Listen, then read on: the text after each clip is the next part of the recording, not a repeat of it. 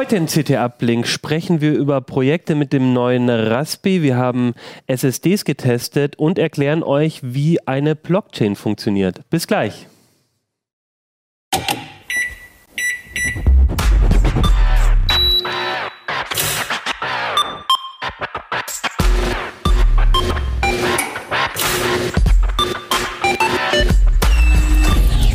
CT Uplink. Hey, herzlich willkommen bei CT Uplink. Mein Name ist Achim Barzog und ich habe euch eine neue CT mitgebracht, die CT Nummer 23 und da möchte ich heute mit drei Gästen drüber reden. Ich rede mit Raspi-Projekten, äh, über Raspi-Projekte mit mir. Achso, mit dir, Merlin. Ja, ja. Merlin Schumacher. Ich rede über die Blockchain mit Mit Jan Mahn. Und über SSDs, ganz viel getestet. Mit Lutz Labs. Und auch über eine Festplatte habe ich heute schon gehört, Spoiler. Ja, ja, das war nochmal. Und wir haben heute auch einen Sponsor dabei. Unser Sponsor heute von CT Uplink ist Safe TV. Und Safe TV ist ein Fernsehrekorder, den gibt es als App oder im Netz und damit kann man Fernsehsendungen aufnehmen, streamen und downloaden. Da gibt es auch nochmal einen extra Link für CT Uplink Gucker. Das erkläre ich euch aber am Ende der Sendung. Und bevor wir mit den Themen loslegen, habe ich noch was. Nämlich erstmal erinnere ich euch alle, wir hatten ja letzte Woche die Retro-Sendung und da gab es die, äh, die, ich glaube, das Retro-Heft ist dann erst ein bisschen später an Kiosk Ja, gekommen ja, und ich genau. wollte euch jetzt nur daran erinnern, dieses Heft ähm, in der Form oder es gab zwei verschiedene, glaube ich, ähm, ist am Kiosk. Also jetzt könnt ihr an den Kiosk gehen, das Retro-Heft euch kaufen, falls ihr es nicht eh schon als Abonnenten bekommt. Sehr schönes Heft. Ähm, genau, und in dem Kontext auch hatte ja Keno letzte, oh, jetzt muss ich nochmal hier alles umschmeißen, letzte Woche einen CT-Kalender, unseren CT-Kalender verlost, ähm, den es auch im Heise Shop gibt, mit den Rich und Renn ähm, Cartoons. Und ähm, da haben wir jetzt einen Gewinner äh, uns ausgesucht, nämlich den Stefan. Ich lese jetzt mal nicht den ganzen Namen vor, äh, aber Stefan, du hast gewonnen. Wir äh, haben dich jetzt schon benachrichtigt. Und zwar hat Stefan uns, das fanden wir total klasse, äh, und jetzt kommt der Link zum äh, Retro-Heft, hat uns nämlich äh, offensichtlich an dem Wochenende, an dem er die Sendung zum Retro-Heft geguckt hat, auch das Heft dann schon lesen können und hat uns echt eine sehr, sehr lange Liste an nochmal seinen eigenen Eindrücken äh, geschickt, hat uns auch ein paar Fehler korrigiert, die wir wohl im Heft gemacht haben oder, ähm, oder noch zu, äh, zusätzliche Anmerkungen. Und man merkt, dass Stefan wirklich selber ein, ein sehr großer Sammler auch ist aus der Zeit. Ne? Hier er hat seinen Teil seiner Atari-Sammlung auch schon auf Ausstellungen gehabt. Ähm, und so weiter und so fort. Hat uns unheimlich viel geschrieben. Das haben wir uns auch angeguckt und haben uns sehr gefreut. Und deswegen, Stefan, du kriegst unseren CT-Kalender. Wir schicken, wir schreiben dich nochmal an, dann kannst du uns mal eine Adresse geben. Dann schicken wir dir diesen Kalender. Puh, so, jetzt ist, ist die Sendung schon vorbei von der Zeit? Nee. Äh, nö. Äh, dann legen wir jetzt los. Ähm, wir haben drei Themen. Und ich würde sagen, äh, wir fangen mal mit den Raspi-Projekten an. Ähm, äh, allein schon deswegen, weil man das R im Raspi so schön rollen kann. ich als, als Süddeutscher bin es ja, äh, genieße das immer. Ja, und wir haben einen neuen Raspi, über den hatten wir eigentlich schon relativ viel im Heft geschrieben, haben auch so Genau. ein bisschen ins Detail reingeguckt. Ähm, was aber noch so ein bisschen ausgeblieben war, war, jetzt gibt es einen neuen Raspi, der kann doch einiges mehr und da ergeben sich vielleicht auch neue Projekte. Ist das so, haben, Merlin? Ja, so ein bisschen. Also wir haben vier neue Projekte vorgestellt. Davon äh, sind zwei explizit für den Raspi 4 gedacht und zwei funktionieren auch mit älteren Mo- Modellen, aber natürlich auch super mit dem Raspi 4. Ähm, für den Raspi 4 haben wir ein Update von äh, Picture. Das ist dieser digitale Bilderrahmen, den unser Kollege Mirko Dölle mal gemacht hat. Den hat er jetzt nochmal aktualisiert. Der kann jetzt beide Displayausgänge vom Raspi 4 benutzen und gleichzeitig auf zwei Displays mit einem Raspi Informationen anzeigen oder Bilder. Ähm, außerdem haben wir noch eine, einen Artikel darüber, wie man sich ein 4K Media Center auf dem Raspi einrichtet und was man da an Bea Sachen beachten muss, weil so ganz hundertprozentig einfach wie beim Raspi 3 ist es noch nicht, aber es wird langsam. Ähm, genau, da können wir uns ja gleich die beiden mal angucken. Also das, das, das Schöne an dem am neuen Raspi ist, zwei äh, Bild, Bildausgänge, Mhm. zwei HDMI-Ausgänge und dann war einfach die Idee, das zu erweitern. Ist das Genau. relativ einfach zu machen oder gibt es da dann schon noch so ein paar Schwierigkeiten? Ich meine, du hast das Projekt nicht gemacht, Ich habe das Projekt nicht gemacht, nee, aber ich hab, also ich habe zumindest den Artikel gelesen, es ist relativ einfach. Also man muss sich da jetzt nicht äh, äh, super duper mit auskennen. Äh, man muss ein Paket, paar Pakete installieren, ein bisschen Software einrichten dafür und dann funktioniert das eigentlich schon. Äh, und natürlich zwei Monitore anschließen und haben. Ja, oder ja, genau, oder man könnte ja auch sich irgendwie, also Monitor kann sich auch einfach irgendwie kleine Displays äh, Genau, kaufen, die irgendwo Beispiel. mit reinbauen. In, also das Typische, was mir mal einfällt, ist so ein, vielleicht eine kleine Wetterstation oder ein Infodisplay zu Hause. Genau. Und dann hat man einfach ähm, zwei Stück. Genau. Ähm, ansonsten für den Raspberry 3 äh, haben wir auch noch zwei andere Projekte. Einmal hier den digitalen Radiowecker, äh, der ist von mir. Ähm, hier, gerade ohne Lautsprecher, weil das war doch zu viel Gebamsel auf dem Tisch. Und noch ein Projekt, mit dem man äh, einen Universal-Funkempfänger baut, aus einem Raspberry und einem äh, USB-Stick, also einem USB-Adapter, der dann im Prinzip alles Mögliche empfangen kann. Von UKW-Radio bis zu Wetter, Satellitensignalen und so weiter und so fort. Und der Clou daran ist, also solche Projekte gibt es schon länger, aber der Clou daran ist, dass man das dann mit einer Dachantenne zum Beispiel machen kann und dadurch äh, den Vor also mit dem Projekt den Vorteil hat, dass man die Daten einfach übers Netzwerk schickt und äh, quasi zu Hause im, im Wohnzimmer dann seine Funksignale vom Dach empfangen kann. Okay. Und ähm, jetzt, weil du gesagt hast, also das war der Funkempfänger und das andere war ähm, der Radiowecker, das Genau. ist ja dein Projekt auch gewesen. ist mein vielleicht können wir Projekt, uns genau. das nochmal genauer angucken, vielleicht auch Können wir mal. gerne machen. Es, der ist jetzt gerade aus, aber im Prinzip ist es ein Raspberry mit einem Touchscreen. Können wir, können wir hier nochmal in die Detailkamera gleich zeigen. Im Prinzip ist es ein Raspberry mit einem 7 Zoll Touchscreen ähm, und darauf läuft äh, ein Touch-Interface, äh, das einen Musikplayer steuert, der im Hintergrund läuft, äh, mit dessen äh, äh, Steuerung erfolgt dann einfach darüber, wenn man, wenn man äh, eine, ähm, wenn man auf Play drückt, dann spielt er halt eben Musik über diesen Musikplayer oder einen Radiostream oder einen Podcast, was auch immer. Und man kann eine Wegzeit festlegen und dann äh, sagt der Musikplayer, so jetzt spiel mal Musik, dann geht er an und spielt ab. Okay. Und das Display, ähm, ist das so ein, so ein Standard? Es gibt ja auch welche von, von der Foundation direkt, Genau, glaube ich. nee, das ist ein günstigeres von Waveshare, heißt der Hersteller. Gibt es aber diverse, äh, wo man die Dinger kriegt. Das ist jetzt ein 5 Zoll Display. Äh, Das kostet etwa 40 Euro, 30, 40 Euro, je nachdem, wo man guckt und wo man bestellt. Ähm, das schließt man einfach direkt an den Raspberry an. Das übernimmt auch die Stromversorgung des Raspberries und es wird halt verbunden hier über so eine kleine HDMI-Brücke oben drauf. ah, okay, das ist ja, Ja, spannend. Das heißt, es wird genau. gar nicht, äh, okay, wird direkt an den HDMI-Anschluss. dann auch- Genau, da muss man nicht viel machen. Und hier über den GPIO-Anschluss vom Raspberry äh, wird dann die Touch-Bedienung eingerichtet und die Stromversorgung. Geregelt. Das heißt aber auch dieses, ne, wenn ich mir das angucke, dieses ganze Plexiglas-Gehäuse drumherum, das war quasi jetzt bei dir schon beim, beim Kauf des Genau, Displays das- dabei. Das heißt, es ist schon so vorbereitet, dass du dann quasi den. Das heißt aber, das Display ist exakt für den Raspberry gebaut. Ja, ja, genau. Das Display ist exakt für den Raspberry gebaut. Es gibt auch andere Displays, die funktionieren, wo- auch mit anderen Geräten. Äh, da kann man theoretisch auch einen Windows-Rechner anschließen. Könnte man hier auch, hat dann halt nicht die Touch-Funktion, weil die über den GPIO geleitet wird. Aber man kriegt auch ähm, Touchscreens, äh, die mit anderen äh, Singleboard-Computern funktionieren. Ähm, ohne dass man die GPIO-Leiste braucht und äh, man kriegt auch bessere Displays. Das ist nicht für die 30, 40 Euro, die das kostet, ist das jetzt nicht das beste Display der Welt. Für den Zweck ist das aber völlig ausreichend.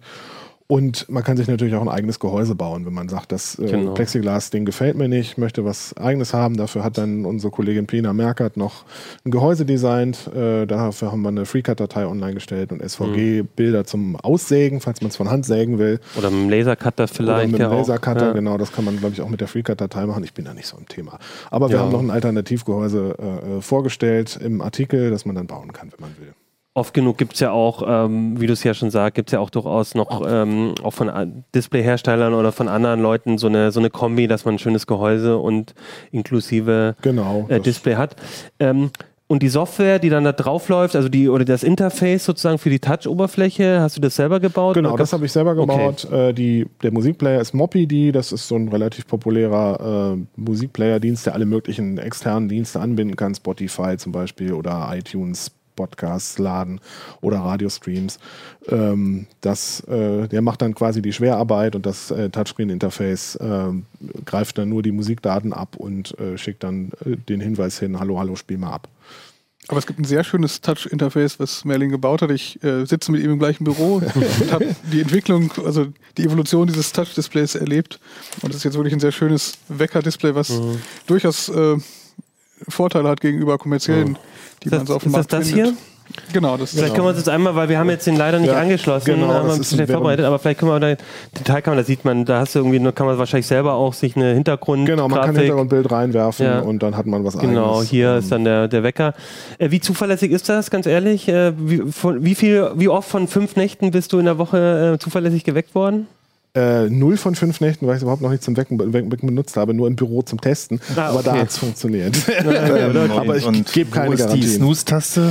Äh, das ist genau die Handbewegung für die Snooze-Taste. Nein, wenn man, wenn man drauf tippt, dann äh, geht der Alarm aus. Also Mhm. einen Snooze-Taste habe ich noch eingebaut, aber es ist auch ein Projekt zum Weiterentwickeln. Wenn äh, Laser Lust haben, können sie gerne Pull Requests auf GitHub einreichen und äh, das dann weiterentwickeln. Mhm. Ah, du hast das quasi auch als Projekt in, auf GitHub hochgeladen. Genau, das ist Open Source, kann jeder modifizieren. Kannst du vielleicht nochmal unseren GitHub-Account auf dem Äh, du das gemacht ja, github.com slash ct-open-source.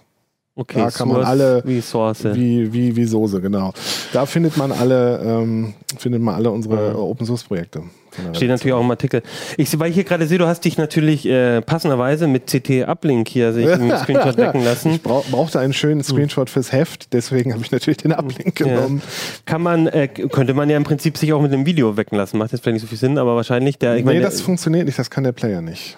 ach so, Ja, aber ja. wenn man einen anderen, also man könnte sich natürlich ein Projekt mit einem anderen Player vielleicht. Man könnte ausdenken. natürlich sagen, dass man, ich baue mir jetzt noch eine Videofunktion ein, müsste man Okay. einen anderen Player einbinden. Ist jetzt ja. vielleicht auch nicht das war jetzt wichtigste Feature. Nee, war jetzt nicht die Idee. Frühen Morgen gleich was gucken, ist glaube ich Nee. sowieso nicht so. Ja. Meinst du, das sollte man eher nicht tun? Naja, so ein CT-Uplink morgens gleich auf. Äh, Samstagmorgen, CT-Uplink, Genau. neue Folge gleich. Aber das ist dann eher, ist ja auch wahrscheinlich eher offline, dass man die Dateien dann schon vorliegen hat. Oder ähm, Nee, der der Medienplayer oder könnte der, auch der aus dem Netz? kann auch aus dem Net- Netz streamen. Also Okay. primär ist der Gedanke, dass der Sachen streamt. Äh, man kann aber auch äh, selber äh, Medien Mhm. draufkopieren übers Netz und äh, die dann einfach äh, lo lokal Mhm. abspielen lassen. Das geht auch. Jetzt hast du schon gesagt, ach so, ja, noch spannend. Den hast du jetzt hier, glaube ich, auch, wenn ich es richtig sehe, mit einem Raspi 3 oder 2 Genau, das habe ich jetzt mit dem Dreier gebaut. Gibt es denn mit den Displays, da muss man dann höllisch aufpassen, weil das wird natürlich so nicht an Raspi 4 passen. Das heißt, beim Kaufen, Wahrscheinlich nicht. die- ich ne? habe es nicht ausprobiert mit dem Vierer. das mit heißt, vielleicht gleich beim aber- Display-Kauf darauf achten, dass es dann auch mit dem Genau, das sollte man auf jeden Fall machen. Man muss genau hingucken. Bei den Displays sollte man auch schauen. Also ich habe das auch genommen, weil es sich eben über den GPIO äh, verbinden lässt für die Touch-Funktion. Denn ähm, bei vielen Displays hat man äh, an der Seite dann USB-Anschlüsse dafür und dann hat man USB-Kabel, die ziemlich auftragen an den Seiten. Und selbst wenn man äh, USB-Kabel nimmt, die irgendwie abgewinkelt sind, die nehmen immer noch, sind immer noch irgendwie einen Zentimeter lang oder sowas, was, was bei so einem relativ kleinen Display natürlich dann irgendwie ziemliche Kanten verursacht, wenn man da irgendwie eine Blende vormachen würde. Okay. So, aber grundsätzlich, das ist jetzt nicht so, das klingt ja auch nicht jetzt so nach dem äh, Mörder komplizierten Rechenaufgaben für einen Raspberry, da kann man auch einen älteren nehmen. Ja, ja, Könnte man wahrscheinlich sogar einen Zero nehmen. Dann, Zero weiß mit dem, mit dem Display nicht. muss man mal gucken, ja, doch, muss eigentlich auch gehen. Von der. Leistung her weiß ich nicht. Also wenn er Musik spielt, das geht Mhm. dann doch schon ein bisschen in die Leistung. Ähm, aber ein Zweier sollte auf Ja, jeden ja. Fall funktionieren.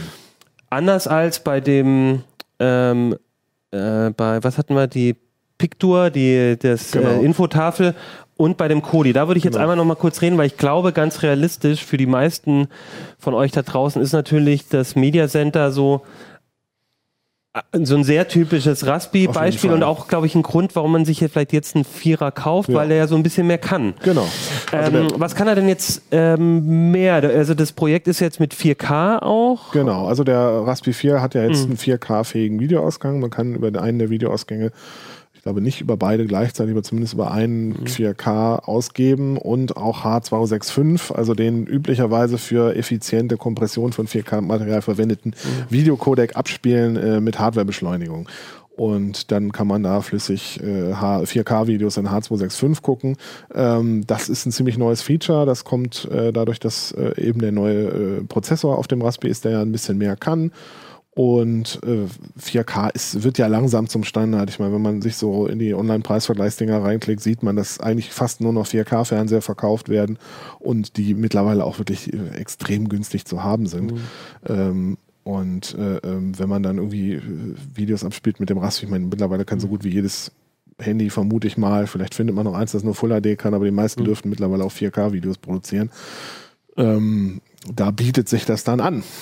Genau, und dafür hat, äh, ich glaube, Dennis war das, ne? Genau, Dennis Unser- Schumacher hat den Artikel gemacht. Genau, und der hat ähm, ähm, eben das mit dem Kodi, sich mal alles so geguckt, Genau, was geht, so wie kann man machen, was sind so die praktischen und nicht mehr äh, Was Probleme, die auf Probleme, die man weil die, der Raspberry 4 kam ja relativ plötzlich, sage ich mal, raus. Mhm. Ich meine, wir haben das auch wenige Tage vor dem Release empfang, ähm, äh, erfahren, dass da irgendwas in der Mache ist und dann war das plötzlich da. Die Foundation Mhm. hatte ja mit einigen Entwicklern schon im Vorhinein zusammengearbeitet, um zumindest beim Start ein bisschen was äh, schon angestoßen zu Mhm. haben, aber es war noch nicht viel. Also es war, hier ist der Raspberry 4, da ist das neue Raspbian. Äh, sonst funktioniert noch nichts. Dann dauert das irgendwie zwei Wochen, ähm, bis äh, ich glaube die erste Beta-Version von LibreElec oder sowas rauskam, die dann zumindest schon mal äh, 4K-Videos abspielen konnte in H265, aber äh, sonst noch nicht viel. Glaube ich jedenfalls, bin noch nicht, bin nicht ganz sicher. Und viele Projekte kämpfen halt noch damit, den Raspberry 4 vernünftig zum Laufen zu kriegen, weil sich dann doch echt einiges geändert hat intern. Ja.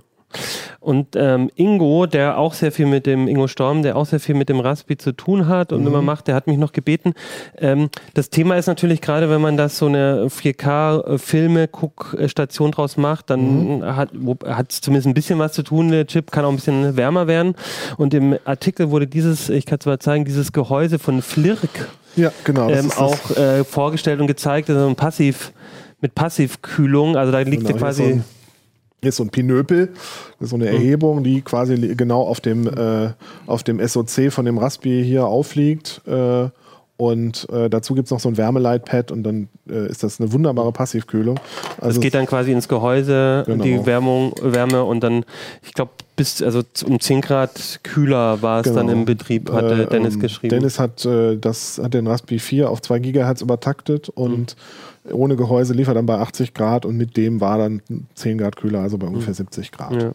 Und Ingo hat mich noch geboten, wir haben im Heft dieses Gehäuse, kannst du noch mal einmal drauf, ähm, dieses Gehäuse äh, abgebildet, weil, das, weil man das sehr schön sieht, wie das alles so aussieht. Aber eigentlich meinte Ingo, ein bisschen cooler ist dieses Gehäuse. Man sieht bloß, das ist halt natürlich im, auf einem Foto immer ein bisschen schwieriger zu erkennen, ist aber genau dasselbe im Prinzip. Und das ist nämlich hier noch die Kodi. Genau. Äh, Variante. Das heißt, dann kann man sich wirklich so ein Gehäuse auch äh, gleich so, wenn man E-Kodi drauf laufen lässt und das eine coole Software dafür findet, dann gleich in dem, Ist auch, glaube ich, nicht so teuer. Ich In glaube, dem das Design. kostet 20 Dollar Ja. beim Online-Händler von denen oder so. genau. Das ist echt. Also das wollte er, war ihm nochmal wichtig, das zu zeigen, weil das hätten wir eigentlich viel lieber abgebildet, aber dann hätte man halt nicht so gut erkannt, worum es eigentlich geht. Ja, ja, genau. Ähm, das war noch wichtig. Ähm, ist, äh, ich glaube, das habe ich, Lutz, du warst auch beim letzten Mal, wo wir über Raspi geredet haben, auch schon dabei. Ja, ich ich frage immer sicher, gerne ne. bei Raspi, um auch eigene Inspiration zu holen, ob ihr denn selber äh, mit Raspis rumbastelt. Ich kann ja, ich kann ja mal kurz sagen, äh, das letzte Mal, wo wir in der Sendung drüber geredet haben, ich weiß nicht, war das mit, auch mit dir, Merlin, oder ich weiß gar nicht, wer da da war. Ach nee, das war mit Christoph Windig. Ah. Ähm, da muss ich ja zugeben, ich habe mir danach doch, doch auch gleich noch einen Raspberry 4 gekauft, obwohl ich eigentlich mit einem Zweier alle die Projekte, die ich bisher mache, irgendwie auch gut laufen lassen kann.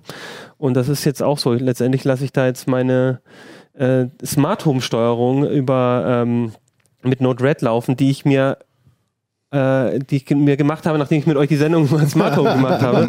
Und dafür brauche ich es aber eigentlich nicht. Aber ist das für euch? Habt ihr Projekte, wo ihr sagt, da ist jetzt der Raspberry 4 ganz brauchbar oder? Äh, Ich benutze das auch für Smart Home Steuerung Mhm. und für WireGuard als äh, ähm, VPN-Lösung und habe auf dem, also es ist ein Raspberry 4 und da läuft dann auch noch Pi-Hole drauf als äh, Werbe- und Tracking-Blocker fürs Netz. Mhm. Da beschwert sich der Raspberry nicht drüber, der dreht dann immer noch Däumchen. Äh, Okay. Also der steuert quasi die ganze Smart Home-Installation mit Zigbee und äh, äh, wie gesagt Pi-Hole und WireGuard. Das ist Bist du davor eher auch an die Grenzen gekommen, so manchmal, wo du sagst, den Vierer hast du jetzt gebraucht oder ist es jetzt eher, Nee, ich, Ich- ich eigentlich, mal, eigentlich mach mal ein Upgrade. Eigentlich ging es ähm, mit dem Dreier auch problemlos. Der, bei, beim Vierer merkt man das schon, wenn man ihn benutzt, da ist irgendwie doch, doch ein bisschen, der, das letzte Quäntchen Bums dahinter und man denkt, okay, ich merke jetzt nicht mehr den Unterschied, ob ich mich jetzt auf meinem normalen Server einlogge Mhm. oder auf dem Raspi zu Hause. Ähm, von der Geschwindigkeit her nimmt es sich nichts mehr. Also wenn man mal so ein Systemupdate durchgeführt hat, das ein bisschen größer war auf einem normalen Mhm. Server, merkt man, das geht ratzfatz durch. Beim Raspi 3 mh, hat er den dann doch an einigen Stellen, wo er irgendwie viele Listen verarbeiten musste oder sowas oder größere Pakete installieren, hat er doch so ein bisschen, so ein bisschen länger gebraucht. Mit dem Vierer habe ich das Gefühl, ist das besser geworden und auch ein bisschen schneller. Also Okay. sicher, äh, gerade im Bereich Media Player und sowas, das sind die Sachen, die den Raspi wirklich auslasten. Ähm, ich hatte eine Zeit lang auch eine Nextcloud auf dem Raspi 3 laufen. Das äh, fand ich eher ging so, gerade wenn irgendwie Bilder im Spiel Mhm, waren und der dann ja. angefangen hat, Vorschauen zu rendern, dann konnte man langsam mitzählen, wie er irgendwie Bild für Bild für Bild äh, lädt und äh, skaliert. Das äh, äh, war dann irgendwie nichts. Das habe ich dann mit dem Vierer auch nicht mehr ausprobiert. Okay. Aber wäre jetzt vielleicht nochmal, könnte man jetzt. Könnte man eigentlich nochmal ausprobieren, ja, genau. Also äh, vor allen Dingen dank der USB 3-Schnittstelle, die hat ja ordentlich äh, Geschwindigkeit jetzt. Da könnte man jetzt zum Beispiel eine SSD oder eine kleine Festplatte anschließen Mhm. und hätte dann auch genug Platz. Ja. Du bist ja auch so ein Bastler, oder Jan? Du hast doch bestimmt zu Hause Ich einen Raid oder so Ich habe laufen. einen Raspi 3 in der Tat Ja. immer noch oder ein 3B Plus. Ähm, da laufen auch gedockerte Mhm. Dienste drin, vor allem Smart Home Geschichten, so ein kleines Infodisplay über den Stromverbrauch, solche Geschichten. Die lasten den aber auch wirklich nicht aus. Also Mhm. auch mit, mit der Smart Home Steuerung Das und geht dem ganzen eigentlich. Ne? Gedockere kriegt man den Raspi 3 noch nicht ans Limit und ein Display hat er, glaube ich, in seinem Leben noch nie gesehen. Also der macht nur SSH. Und das, also wenn ich jetzt ein, ein Achso, du machst dann quasi die, der, das Monitoring für den Strom am Rechner dann einfach Genau, über. Ja, ja, Da, okay. da da steht eine Webseite bereit und Ja, ja, die kann verstehe. ich öffnen. Von daher muss er selber eigentlich, kann ich mir den HDMI-Ausgang auch sparen. Hm. Für viele Projekte, die man so sieht, sehe, denke ich auch oft, das ist ein bisschen Overkill für so ein Raspi. Also, wenn ich so sehe, Leute machen irgendwie eine Lampe ein und aus oder sowas äh, äh, oder äh, fühlen irgendwie Temperatursensoren ab und lassen dafür die ganze Zeit ein Raspi laufen, da kann ich auch besser irgendwie ein Arduino oder so ein ESP nehmen. Äh, das kostet weniger und äh, ähm, kann genauso gut diesen Job erledigen. Aber natürlich ist der Raspi ein bisschen zugänglicher, weil Linux draufschmeißen, irgendwie ein paar Skripte ausführen, das ist relativ einfach. Aber du, ich, es gibt so viele Leute, die ich da draußen alleine in so einem SUV fahren sehe, dann denke ich mir, dann kann ich auch Da zu meinem Projekt ein. Raspi statt zum. Weil das, stimmt. Schöne ist halt auch, du, du, wie gesagt, die Softwarepakete sind einfach, ähm, da sind oft schon da, du kannst halt, du, da ist einfach schon was da und du hast, Ja. ich merke halt, wenn ich dann versuche, dann nochmal irgendwie eine Runde, eine, eine Stufe kleiner zu gehen oder so, dann muss ich mich auch wieder mehr damit beschäftigen Ja, ja, und den stimmt. habe ich halt da, ich weiß ungefähr, wie es geht, ich kann, Huch, was, was war denn das? Wir hatten hier gerade äh, irgendwie einen Stromausfall, einen kompletten. Es lag nicht am Raspi, ne? Nee, der, nichts von all dem war in der Steckdose. Genau. Wir waren nicht schuld, cool. definitiv. Da hat auch keiner ein Wasser dabei und irgendwo drüber Nee, geschüttet? Nee. nee. Okay, egal, so weiter. Wir waren ja auch eigentlich schon so ein bisschen durch. Wir hatten die Genau. ganzen Projekte vorgestellt. Ähm, vielleicht noch als letztes Lutz, du, du bist nicht so ein Raspi-Nutzer, Äh, oder? nee, eigentlich nicht. Äh, Okay. Ich bin noch nicht dazu gekommen, das zu Hause Okay. bei meiner Frau schmackhaft zu machen. Und äh, das ist mit der Freizeit ist das ja auch mal so eine Sache für sich mit. Ne? Du, vielleicht nimmst du einfach mal einen mit von uns und äh, guckst dir die Projekte an im Heft. Die sind ja genau alle vier hier schön im, in der CT, in der aktuellen beschrieben. Und dann kannst du dir, welches würdest du denn von den Vieren am ehesten nachbauen? Tja, ich glaube, Bildschirm, Universalfunkempfänger, Radiowecker der oder Kodi? Universalfunkempfänger ist schon ganz reizvoll. Okay. Kannst du oben, du hast auch ein Dach? Ich ne? habe auch ein Dach, da ja, ja. oben drauf Da ist dann- sogar im Augenblick in der Küche noch ein Loch drin. Aber das ist Okay, so ein anderes Projekt. alles klar. Okay, Lutz, wir machen auch gleich mit dir weiter, würde ich sagen. Denn ähm, äh, immer wenn du oder oft, wenn du da bist, geht's um Speicher. Und zwar diesmal um SSDs. Du hast dir mal wieder so ein bisschen die aktuellen angeguckt. Was war so das Argument, jetzt nochmal wieder reinzugucken? Ich glaube, die Preise sind ganz, ganz wieder ein bisschen runtergegangen, Ähm, oder? Das ist nicht der primäre Grund gewesen. Wir haben jetzt das ist für mich immer der primäre Grund. Für dich, ja, mein Gott. ähm, es gibt ja jetzt, seitdem AMD diese ähm, neuen Ryzen-Prozessoren draußen hat und die entsprechenden Boards dazu da sind, gibt es halt schnellere SSDs. Mhm. Noch ne? schneller. Noch schneller. Noch schneller. Also ne, PCI Express 4.0 ist ja das ja. Stichwort. Ne? Vorher hatten wir PCI Express 3, das ging bis zu 4 GB pro Sekunde, theoretisch. Und jetzt geht es halt bis zu 8 GB pro Sekunde. Gigabyte. Gigabyte pro wow. Sekunde. Und äh, da gab es eine SSD und das war eine Gigabyte SSD. Und jetzt tröpfelten so langsam mal zwei andere ein. Und äh, dazu, ja, dann haben wir uns gedacht, ne, ist ja mal Mhm. an der Zeit, dann die, uns die auch mal anzugucken. Ähm, dazu natürlich aktuelle PCI Express 3 SSDs. Eine SATA SSD habe ich noch gefunden, die auch noch aktuell war. Und das war dann so eine ganz schöne Mischung, denke ich, äh, dass man eben auch sehen kann, was bringt PCI Express 4.0, was bringt eigentlich, was lohnt sich das zu kaufen, ist ja mal so die Frage. Denn wir haben ja in ähm, eigentlich schon vielen Artikeln geschrieben, äh, dass die gefühlte Beschleunigung äh, Nachlässt. Sozusagen. deutlich nachlässt. Ja, ja. Ähm, Also man kennt das, also etwas ältere Leser kennen es vielleicht, wenn man von der Festplatte auf die SSD Ja, gewechselt ist. Hm. Das, äh, da, da kann sich aber wahrscheinlich jeder dran erinnern. Das war plötzlich. Und wenn man jetzt aber von einer SATA SSD auf eine PCI Express SSD wechselt, dann hat man dieses Aha-Erlebnis eigentlich nicht mehr. Ja, okay. Also es ist nicht quasi derselbe Sprung Genau. und, ähm, und wahrscheinlich auch bei ähm, PCI Express 4.0 eigentlich auch nicht. Also gar nicht. Okay, sogar gar nicht. Also du Sogar hattest gar quasi nicht, ja. ein neues äh, Ryzen-Board sozusagen, Mhm. wurde alles, alles dafür da, unterstützt und hast dann einfach deine Tests gemacht und in den Tests kam da gar nichts raus, oder? Also bei den, man muss ja unterscheiden zwischen den Benchmarks Mhm. und zwischen den, zwischen der Praxis. Also Benchmark heißt theoretisch irgendwie, was, Genau. was schreiben die? Man- ja. So, eine, wie gesagt, PCI Express SSD, so bis zu dreieinhalb Gigabyte pro Sekunde Mhm. beim Lesen meinetwegen.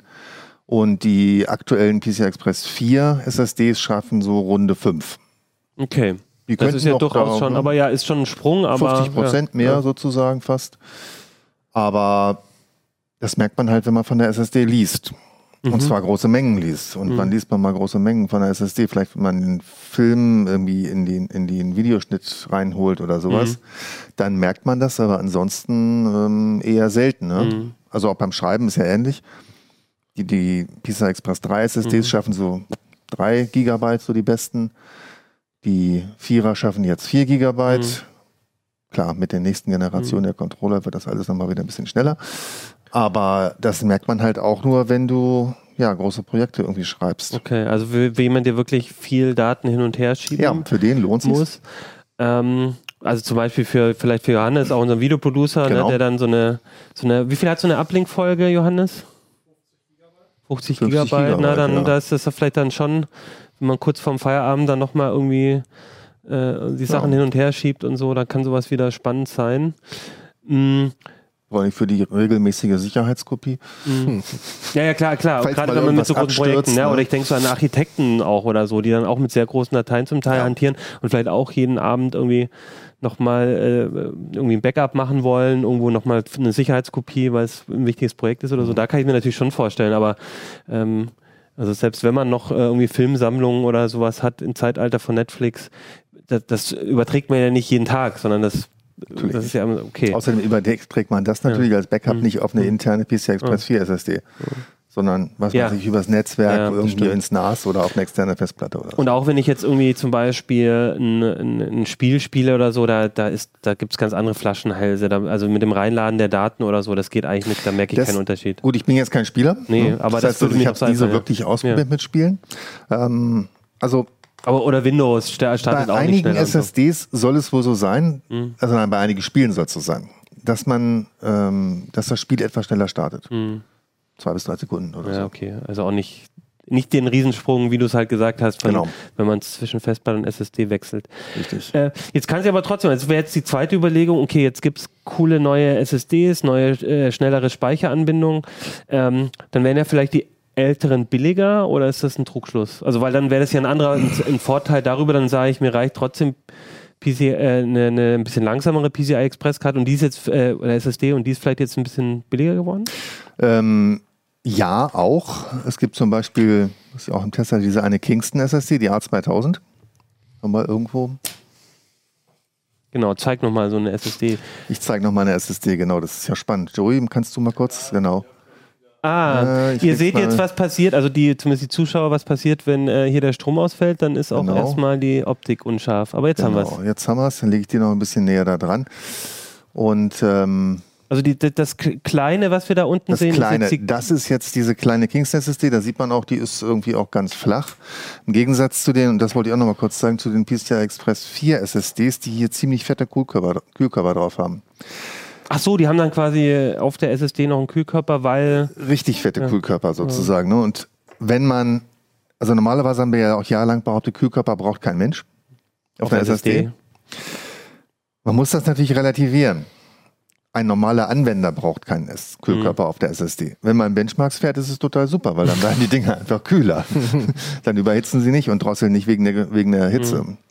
Aber so für den normalen Gebrauch, ähm, also im Server, ja, keine Frage, sind Kühlkörper äh, schon wichtig.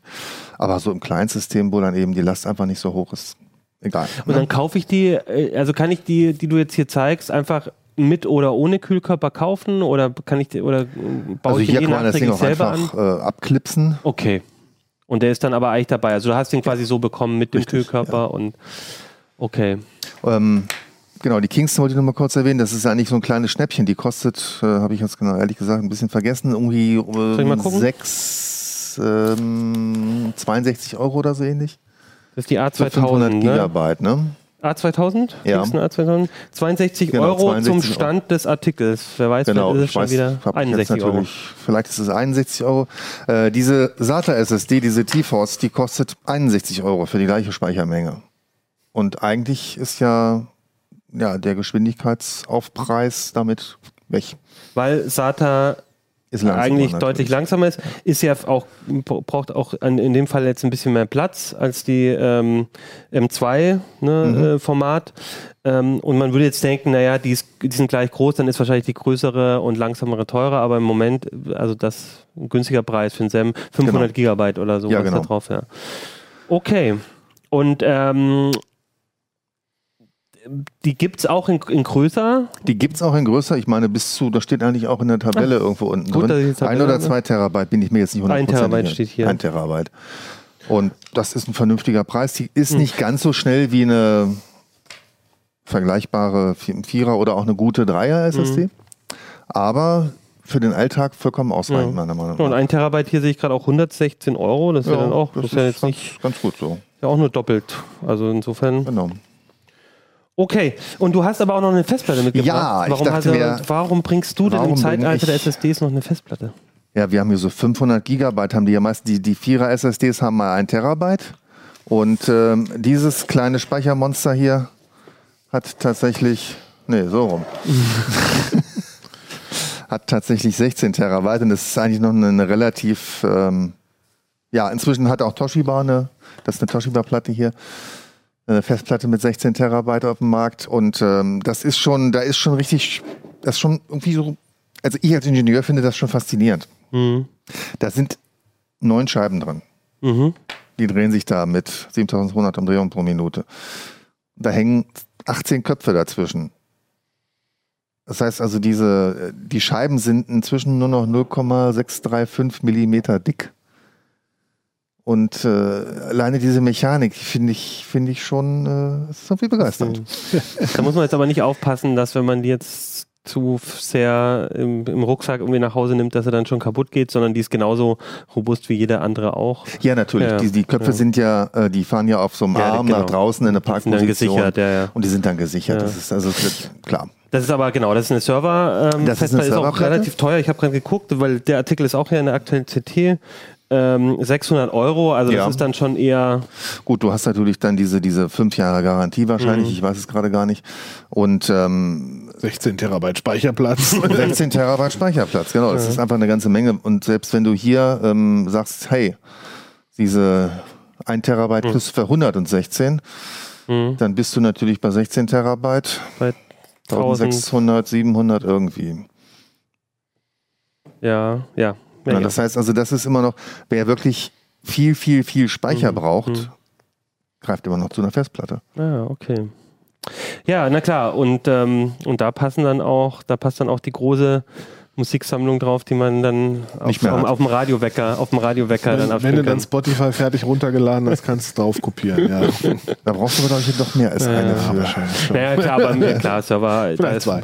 macht, natürlich Sinn. Ja, spannend und spannend auch wieder, ja, wie, wie, wie weit wir da eigentlich sind. Ne? Die wird mit Helium ist die auch gefüllt. Ja, ne? also frühere Festplatten hatten ja auch mal Schrauben, an denen, mit denen man die irgendwie öffnen konnte.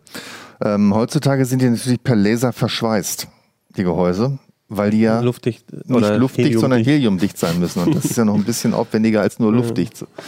Mhm. Weil Helium als Edelgas halt eben doch irgendwie so ein bisschen rausdiffundiert. Das ist übrigens etwas, was ähm, immer wieder zu Diskussionen irgendwie im, im, bei uns im Forum führt. Ähm, dass manche Leute Angst haben, dass das Helium da rausdiffundiert und dann die Platten nicht mehr funktionieren. Mhm.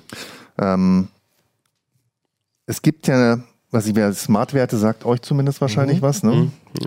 Es ist so, so ein Gesundheitszustand einer Festplatte, kann man darüber abfragen. Und es gibt inzwischen einen eigenen, äh, eigenen Smart-Abfragewert für den Heliumfüll-Level. Okay. Und, Cool. und wie verändert es sich so im, im, im Leben? Nach drei Jahren liegt er wohl immer noch bei 97 Prozent oder so. und ab das wann wird es kritisch? Also deutlich drunter, nicht. aber. Also du, du kennst auch noch keinen Fall, wo das das Problem gewesen Nee. wäre, oder? Ich kenne keinen Fall, wo das Hm. ein Problem gewesen wäre. Also wenn jemand das schon mal hatte, äh, bin ich äh, ja daran interessiert. Wenn Klar. er quasi am Computer sitzt und auf einmal die Stimme höher wird und äh, Nein, aber ich meine, das, äh, da- dann würde halt irgendwann die ähm, würde sie halt nicht mehr schreiben. Gut, man weiß, äh, wie findet und man heraus, lesen, ne? und nicht, ja, und nicht mehr lesen.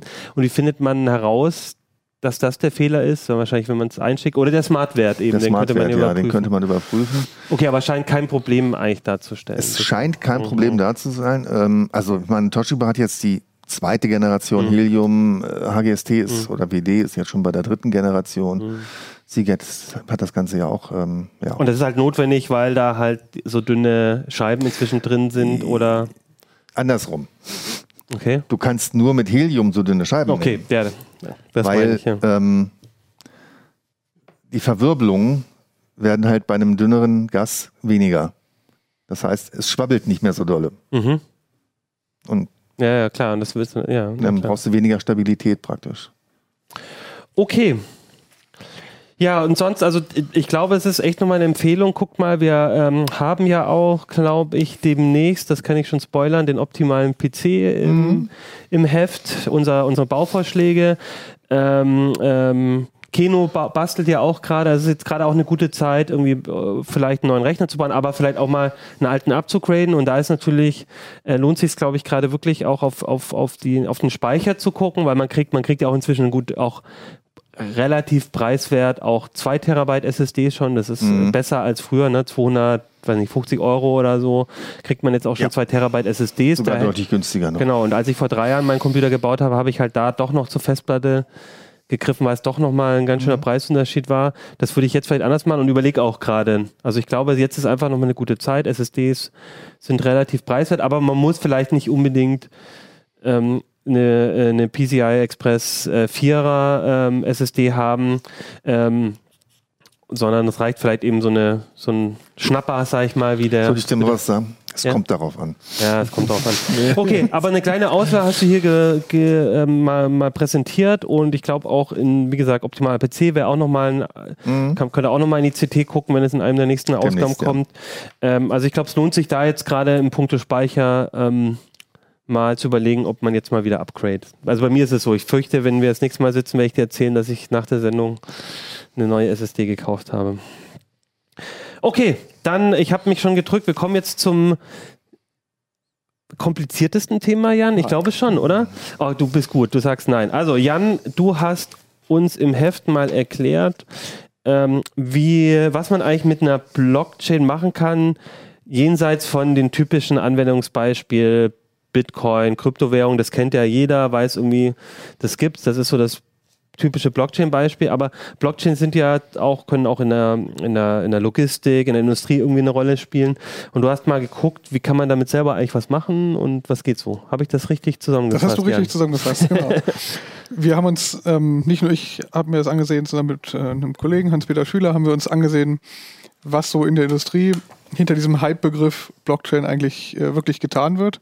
Also wir haben uns natürlich einmal die Technik angeguckt, wie so eine Blockchain funktioniert, dass das eigentlich eine relativ simple Technik ist, wenn man das auf dem Papier sich aufmalt, ähm, ist da keine Magie dahinter, es ist nur ein bisschen Mathematik. Ähm, wir haben uns also angeguckt, dass man Daten in einer Datenbank speichern kann, die dezentral aufgebaut wird und die das immer dann sinnvoll ist, wenn es irgendwann ein Vertrauensproblem gibt. Also in der Industrie ähm, hat man manchmal mehrere Akteure, denen man nicht unbedingt in jedem Bereich vertraut. Also man weiß nicht so genau, was die im Schilde führen. Und ähm, dann kann es eine sinnvolle Lösung sein, sich darauf zu einigen, gemeinsam eine Blockchain-Lösung für dieses Problem zu schaffen.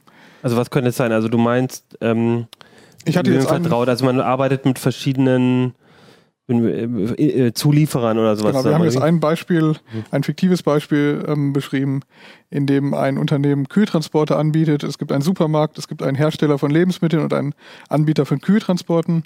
Und die Gefahr ist halt, dass der Lkw-Fahrer dieser Kühltransporte betrügt und in einem Protokoll falsche Messwerte aufschreibt. Also man möchte natürlich, dass die Ware irgendwie unter 4 Grad gekühlt transportiert wird und der Lkw-Fahrer könnte jetzt einen beliebigen Wert auf ein Stück Papier schreiben und ähm, am Ende im Supermarkt abgeben und sagen, ich habe die Kühlkette eingehalten. Das kann keiner überprüfen. Und eine der Möglichkeiten, um dieses Problem anzugehen, wäre, dass sich Supermarkt der Lieferwagen, also das, das Speditionsunternehmen und der Hersteller einigen und sagen, wir lösen das jetzt mit einer sogenannten Blockchain. Das heißt, wir ähm, verteilen diese Datenbank auf unsere drei Rechenzentren. Es gibt einen Konsensmechanismus, der dafür sorgt, dass keiner der dreien in diesem Netzwerk Daten nachträglich manipulieren kann. Das würde auffallen, dadurch würde diese Kette nicht Mhm. mehr valide sein und installieren dann irgendwie IoT-Sensoren in den Lieferwagen, Mhm. die die Messwerte an die Blockchain schicken, die werden gespeichert und sobald jemand die 4 Grad überschreitet, wird eine Strafe abgezogen zum Beispiel. So könnte der Transporteur, also der Fahrer am Ende, schwieriger betrügen. Das heißt, er müsste, also Was wäre, wenn der Fahrer den Sensor abschraubt und in Genau, das- Slushy, Slushy Deswegen reinschmeißt? schwieriger. Das ne? ist das Problem. Wir haben, ich habe gesagt, es wird schwieriger dadurch und das ist eines der Grundprobleme. In der Forschung zu dem Thema nennt man das das Oracle-Problem. Immer da, wo es eine Schnittstelle zur realen Welt gibt, hört es auf. Also eine Blockchain ist kryptografisch sicher. Da kann ich wenig manipulieren an der Kryptographie. Das sind gängige Hash-Verfahren, die genutzt werden, um diese Blöcke aneinander zu reihen. Aber immer da, wo es in die reale Welt geht, kann ich betrügen. Also ich könnte diesen Sensor abschrauben, in eine Kühlbox ins Fahrerhaus tun, die Kühlung abstellen, Strom sparen oder Energie sparen, einmal durch Deutschland fahren und am Ende wieder den Sensor hinten ins, äh, in den äh, Lieferraum anschrauben und sagen, war alles kalt. Ja, wobei, ich meine, da könnte man wahrscheinlich auch mit irgendwelchen ähm, äh, Sensorkennungen und sonst was irgendwie Sicherheitssysteme einbauen, aber du könntest ja auch einfach Ich mach das eine Problem aber- Kühlpad, du könntest einfach die Eiswürfel Ja. auf, auf, den, auf den Sensor oder so. Also gibt dann immer Es- noch, da kannst du natürlich trotzdem Für okay diese. Oracle-Probleme gibt es ganz viele Beispiele. Also Ja. man- es, es gibt eine Versicherung, die plant jetzt eine Wetterausfallversicherung zum Beispiel für Filmdrehs oder Festivals anzubieten und die sagen, ähm, wir sichern über eine Blockchain, stellen wir sicher, dass automatisch das Geld ausgezahlt wird, wenn es regnet. Das bedeutet, wenn jemand den Regensensor findet und in den Regensensor fünf Liter Wasser gießt, dann zahlt dieses Gerät, ohne dass es ein Mensch stoppen kann, das Geld aus. Also das eine Schnittstelle in die reale Welt ist dann die Schwachstelle eigentlich dieses ganzen informationstechnisch sicheren Systems. Aber das ist noch, noch, noch eine, eine interessante Zusatzgeschichte. Also das ist jetzt nicht nur dazu da, dass am Ende alle gucken können, ähm, okay, ihr habt das alles eingehalten, ähm, das, die Kühlkette wurde eingehalten sozusagen in dem Beispiel. Ähm, jetzt geben wir euch das Geld, wir haben das alle gemeinsam gesehen, sondern das System könnte sogar dafür sorgen, dass dann automatisch der, die, die, die Waren bezahlt werden. Das heißt, ich könnte dann auch, ähm, selbst wenn ich äh, sage, ja, ich bin jetzt ein bisschen skeptisch oder irgendwas als, als, als ähm, äh, Supermarkt, als Empfänger, könnte ich das dann auch gar nicht mehr verhindern, weil in dem Moment, wo alle Parameter gegeben sind, würde, die, würde das System quasi automatisch diese Auszahlung veranlassen, wenn man das möchte. So ganz einfach ist das nicht. nicht nichts in diesem nicht. Bereich ist einfach. Ähm, was du ansprichst, sind sogenannte Smart Contracts. Ähm, das bedeutet, wenn ich mich als Konsortium, also Supermarkt, Lieferant und äh, Hersteller darauf einige, dann vereinbare ich sogenannte Smart Contracts. Das sind Schnipsel Programmcode. Die kann ich in äh, einer, einer von mehreren großen Programmiersprachen schreiben, zum Beispiel Go oder Java. Ähm, vereinige, vereinbare ich, was passieren soll. Und dieser Programmcode kann Dinge in die Datenbank speichern und wieder auslesen. Er kann Variablen prüfen, gucken, ob etwas größer oder kleiner ist. Also Dinge, die Programmcode so tut. Und wenn ich jetzt möchte, dass automatisch etwas ausbezahlt wird, dann kann dieser Code automatisch ausgeführt werden. Was ich natürlich dann habe, wenn ich mit Euro arbeiten möchte, muss ich wieder eine Schnittstelle in die reale Welt haben. Ja. Oder ich sage, ich mache das auch in der Blockchain und dann bin ich wieder in dem Bereich, wo das Thema irgendwie groß geworden ist, nämlich Kryptowährung und sage, wir vereinbaren jetzt als Unternehmen untereinander, dass es eine Art virtuelle Austausch, ein, eine, eine Art Geld gibt. Ja. Wir nennen das mal nicht Geld aus steuerlichen Gründen, da wird es wieder kompliziert. Wir nennen das mal irgendwie virtuelle Taler und dem Transportunternehmer wird virtuell etwas von einem Konto abgezogen. Auch das sind nur Datenbanktransaktionen. Auf der einen Seite plus 100, auf der anderen Seite minus 100. Und wie das dann am Ende wieder ein echtes Geld, wo ich Ja, Münzen aus dem ein Automaten, ja, das ist dann wieder ein Problem, was ich lösen müsste. Sonst habe ich nämlich eine künstliche Währung unter meinen drei Parken geschaffen. Und am Ende muss man sagen, was das jetzt in, in Euro Und das ist ja trotzdem auch wieder ein Vertrauen, dann ist ja wieder das Vertrauen. Aber das, kö- aber das heißt ja eigentlich, dass zum Beispiel Banken müssten eigentlich dann zum Beispiel eine Schnittstelle anbieten, um, um an sowas andock- andocken zu können, damit man quasi diese Auszahlungen ähm, über, über eine Bank zum Beispiel laufen lassen könnte. Da Damit löse wieder- ich aber auch kein Vertrauensproblem, denn Nee. wenn, wenn auf der anderen Seite das Konto leer ist, kann nichts ausgezahlt Das stimmt werden. natürlich. Gibt es denn schon irgendwelche sinnvollen Praxisbeispiele für Blockchain, die ihr irgendwie habt? Du meinst so, weil du nicht täglich das Problem hast, mit deinem Lieferanten und die Kühlkette aufrechtzuerhalten. Korrekt. Also das, das Problem ist wirklich, Blockchain wird gerne eingebaut von Unternehmen, die sagen, das ist irgendwie eine coole, heiße Technik, die müssen wir jetzt alle haben und bauen das in Produkte ein. Und wir haben eben in den Artikeln ein bisschen rausgestellt, es ist immer nur dann sinnvoll, wenn es wirklich dieses Vertrauensproblem gibt. Das mag im Bankensektor häufig sein, das ist äh, wahrscheinlich in der Logistik kommt das auch vor. Wir haben ein Beispiel aus der Industrie, da geht es um ähm, das geistige Eigentum, also wenn Anbieter zusammenarbeiten, ein 3D-Drucker und ein Ingenieurbüro und es soll sichergestellt werden, dass niemand unberechtigt an ähm, Dokumente kommt und trotzdem drucken kann. Das ist ein Beispiel. Also das Äh, heißt, dass quasi, ich könnte quasi sagen, druck diese 3D, äh, dieses 3D-Rendering, äh, druck das im 3D-Drucker aus, die, diese, dieses Cut-Modell, was auch immer, aber ich kann es nicht, Es wird darüber sichergestellt, es wird abrufen. sichergestellt, dass der 3D-Drucker Hersteller, also der, ja. der 3D-Drucker-Betreiber eigentlich, dass der die CAD-Zeichnung sieht. Ja. Er, er sieht nur den G-Code, den der Drucker ausführen kann, aber nie das, die das Rohdatei. Okay. Hm. Kann sie also nicht weitergeben und Mhm. irgendwo in Fernost kopieren lassen. Das ist die, der Gedanke dahinter. Das äh, wird da vorgestellt. Das ist wahnsinnig kompliziert und es ist wirklich ein absolutes, eine absolute Nischenanwendung.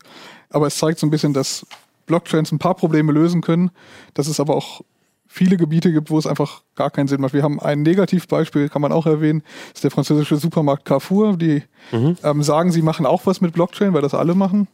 Und was sie tun, ist, sie behaupten die, den, das, den Lebenslauf eines Huhns, also von Mhm. ähm, etwas teureren Hühnern, irgendwo aus Frankreich nachzuvollziehen und jeden Schritt in der Blockchain zu speichern. Und wir haben dann nachgefragt, was da genau passiert. Es gibt für den Benutzer halt eine App oder eine Webanwendung, über die man sehen kann, wo dieses Huhn angeblich gelebt hat. Und auf Nachfrage sagte Carrefour dann, ja, diese Blockchain liegt bei uns im Rechenzentrum. Und davor gibt es halt eine Webschnittstelle und davor gibt Hm. es eine, eine schöne Webseite. Und wo die Daten am Ende herkommen, kann ich als Verbraucher nicht sehen. Ich sehe diese wunderschön gemachte Webseite und dass dahinter eine Blockchain läuft, das kann ich glauben. Es kann auch eine SQL-Datenbank Hm. sein, die hätte man mit weniger Programmieraufwand zusammengebaut. Also Und für, für, den, A- A- Aufwa- äh, für den Anwendungsfall, wenn das eh nicht Quatsch. dezentral Genau, es würde ja auch die SQL-Datenbank rein, weil ich muss so oder so Carrefour vertrauen. Genau, es gibt keine, also es wird nicht Ja. verteilt irgendwie auf den Schlachthof, auf den Zuchtbetrieb Okay. und ähm, auf den Lieferanten auf dem Weg, sondern es liegt alles bei Carrefour und von daher Macht ist immer es- keine Pressemitteilung her. Genau, das steht da, glaube ich, auch in dem Artikel. Ist, eine SQL-Datenbank hätte keine Pressemitteilung hergegeben. Ja, genau. Und das ist so ein Grundproblem von Blockchain-Technik. Ähm, wir kriegen eine Menge Pressemitteilungen, wo steht, Startup Mhm. XY oder auch ein großes Unternehmen macht jetzt irgendwas damit. Das sind dann leider oft irgendwelche Potemkinschen Blockchain-Dörfer. Und dahinter kann alles, Mhm. kann eine Blockchain laufen, aber es kann auch eine Textdatei sein. Ihr habt hier auch noch zwei Beispiele wirklich aus der Praxis, also nicht aus deiner Merlin, die du gebrauchen kannst, aber in der Industrie. Äh, da habt ihr, glaube ich, Aut Autoren gehabt, die da wirklich selber mitarbeiten. Genau, das waren die Autoren, die diese Fertigungsdateien-Geschichte erzählt Ah, haben. okay. Wir haben war, auch ein Projekt selber gemacht. ja, das ist für- vielleicht dann näher für Merlin Das ist vielleicht näher für Merlin. Nee, ich trinke ja keinen Kaffee, deswegen. Wir haben uns ein, ein äh, Alltagsszenario ausgesucht, um an dem mal zu beschreiben, dass man das Problem mit einem richtigen Blockchain-Framework, also es gibt ein großes Open-Source-Framework, das heißt Hyperledger. Das wurde mal von IBM entwickelt, wird jetzt von der Linux Foundation weiter betrieben. Ähm, da stecken eine Menge Industriepartner dahinter. Und dieses Hyperledger Fabric haben wir für ein naja, etwas fiktives Alltagsbeispiel genutzt. Äh, Es gibt eine Bürokaffeemaschine in so einem Großraumbüro und niemand vertraut dem anderen. Ähm, es gibt die Probleme Kaffee nachfüllen und Kaffeemaschine reinigen. Und diese Dienste sollen fair unter allen aufgeteilt werden. Und es soll kein, keine Papierliste geben, weil da wird öfter betrogen.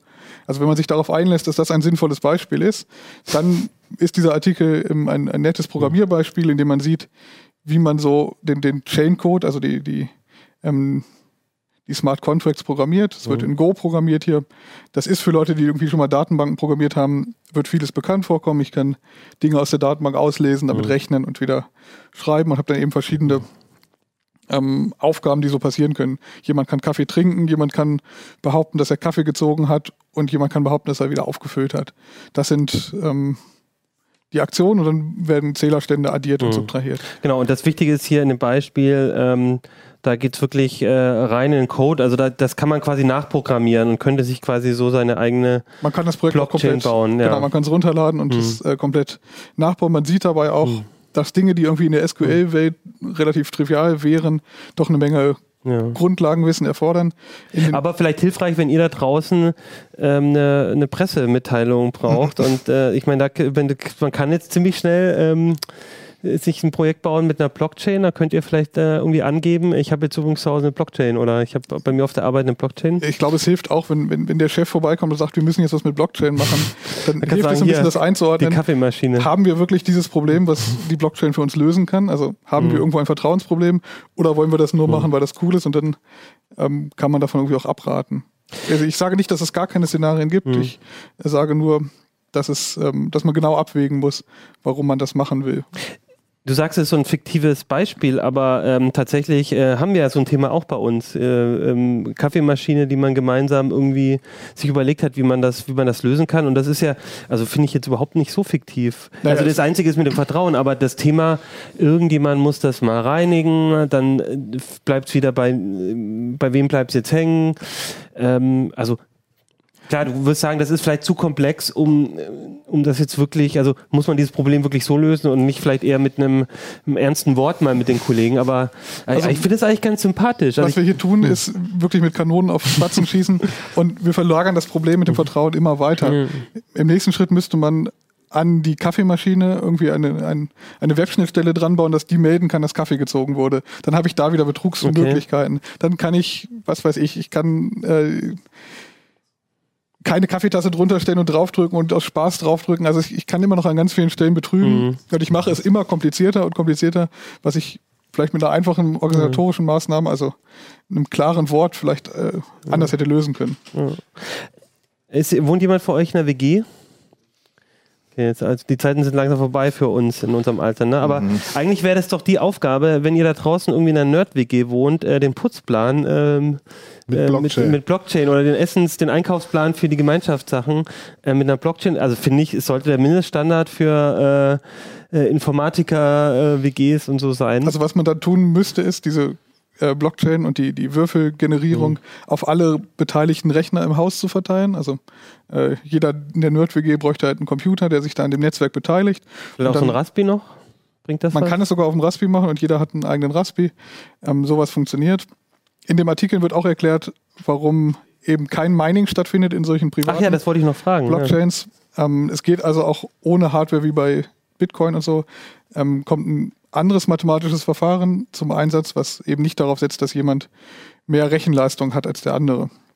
Das heißt, Weil es geht ja hier auch nicht um so eine Verknappung an, ähm, an, an, an also das ist äh, das, auch wenn das technische, das, der, der, der technische Hintergrund derselbe ist, äh, das Mining hat ja eine bestimmte Funktion auch, ähm, die, die Ressourcen sozusagen zu verknappen. das Mining bei Bitcoin hat die Aufgabe sicherzustellen, dass niemand die Oder Hälfte, ja, dass niemand dass die- niemand die Hälfte der gesamten Rechnungs Ja. Rechenleistung auf der Welt Ja. haben kann. Genau. Und dieses So. Problem habe ich bei diesen privaten oder federated Blockchains nicht, weil sich ja eben ein, eine bestimmte Menge an Menschen Mhm. zusammensetzt und sagt, jeder hier stellt einen Node in diesem äh, Netzwerk zur Verfügung und wir einigen uns auf ein einfaches Mehrheitsverfahren zum Beispiel.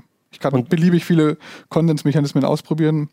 Und dann ist ja auch dadurch ausgeschlossen, weil es technisch einfach ganz anders aufgebaut ist, dass der LKW-Fahrer irgendwie versucht, dieses System an der Stelle An der Stelle wird das aushebeln. nicht kompromittieren Genau. können. Es ist Ja. viel einfacher, es Mhm. immer an diesen Schnittstellen zur realen Welt zu kompromittieren. Ja.